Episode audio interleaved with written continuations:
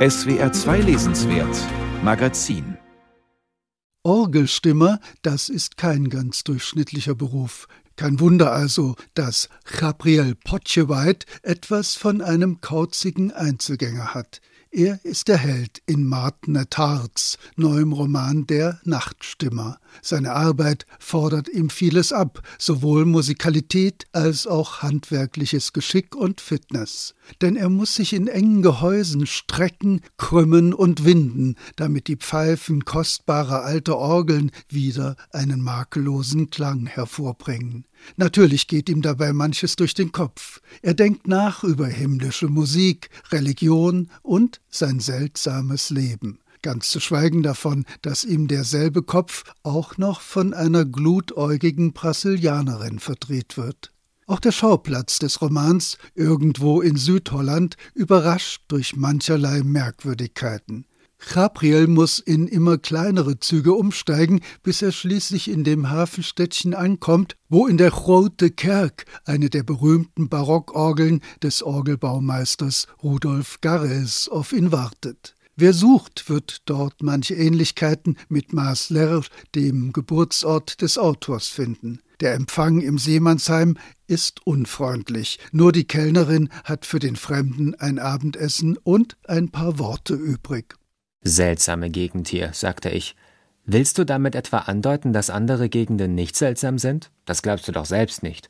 Fröhlich summend wandte sie sich ab, sich selbst begleitend, indem sie mit einem Eierlöffel auf einen Teller trommelte. Natürlich sind alle Gegenden irgendwie seltsam, vor allem bei Martine Tart. Genau das ist es, was den besonderen Reiz und die Qualität seiner Bücher ausmacht. Sie sind im Regionalen verwurzelt, kulturell kenntnisreich und voller Empathie für menschliche Schrullen jeder Art. Dieser Autor lässt es an störrischer Ironie, bissigem Witz und kritischen Reflexionen selten fehlen. Sie sind ein entscheidendes Merkmal seines Stils und sein Romanheld Chabriel verkörpert diesen Stil als Ich-Erzähler perfekt und noch dazu höchst spielerisch. Wenn es allerdings um sein Handwerk geht, ist er die Gewissenhaftigkeit in Person. Weil auf der Werft neben der Kirche tagsüber zu viel gelärmt wird, verlegt er seine Arbeit in die Nachtstunden. Daher der Romantitel Der Nachtstimmer. Dann aber überglänzt ein bezaubernder Lichtstrahl Gabriels Aufenthalt in diesem, wie er findet, stinkenden, lauten Hafenstädtchen. Die Mutter des Mädchens, das ihm beim Stimmen der Orgel die betreffenden Tasten drückt, ist eine Schönheit, die ein inzwischen verstorbener Kapitän einst als Ehefrau aus Brasilien mitgebracht hat. Sie beginnt Chapriel zu schätzen, weil er verständnisvoll mit ihrer Tochter umgeht. Das Verhältnis zwischen beiden wird zunehmend vertrauter, was Chapriels Gefühle ziemlich in Aufruhr versetzt. Herrgott Sakrament, jetzt hör bloß auf. Was für ein vollkommen absurder Gedanke. Ein derart schoffler Orgelstimmer mit weniger Sexappeal als ein Mistkäfer könnte ein Liebesverhältnis mit einem so bildschönen Wesen eingehen. Undenkbar. Völlig undenkbar.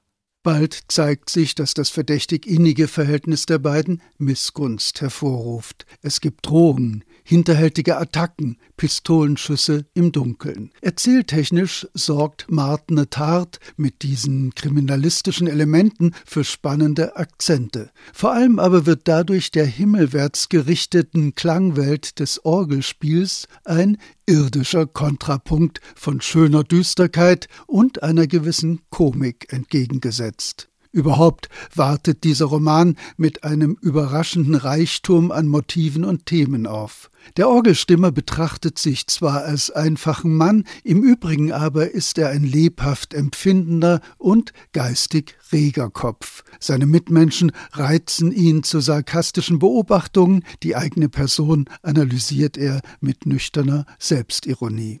Höchstform erreicht Gabriels rebellischer Widerspruchsgeist, wenn es um so fragwürdige Dinge geht wie das Wort Gottes. Einerseits ist er durch seine kalvinistische Erziehung ein leidenschaftlicher Bibelleser, andererseits geht es ihm entschieden zu weit, was ihm da an unwahrscheinlichem, widersinnigem und barbarischem zugemutet wird.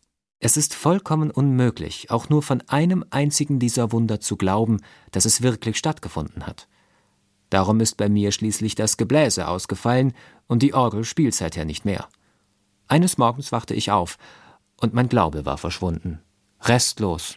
Als er seine Arbeit beendet hat, kehrt Gabriel nach Hause zurück. Die Brasilianerin und ihre Tochter begleiten ihn, worüber er sich nicht genug wundern kann. Was als Ausflug ins skurrile Hinterland des Daseins begonnen hat, findet seinen Abschluss in einem Happy End. Fast möchte man meinen, die Lektüre dieses Romans könnte eine Fahrt in die Niederlande ersetzen. Jedenfalls erzählt uns der großartige Martin Tart Dinge über sein Land, die kein Reisender in der Wirklichkeit je erleben kann.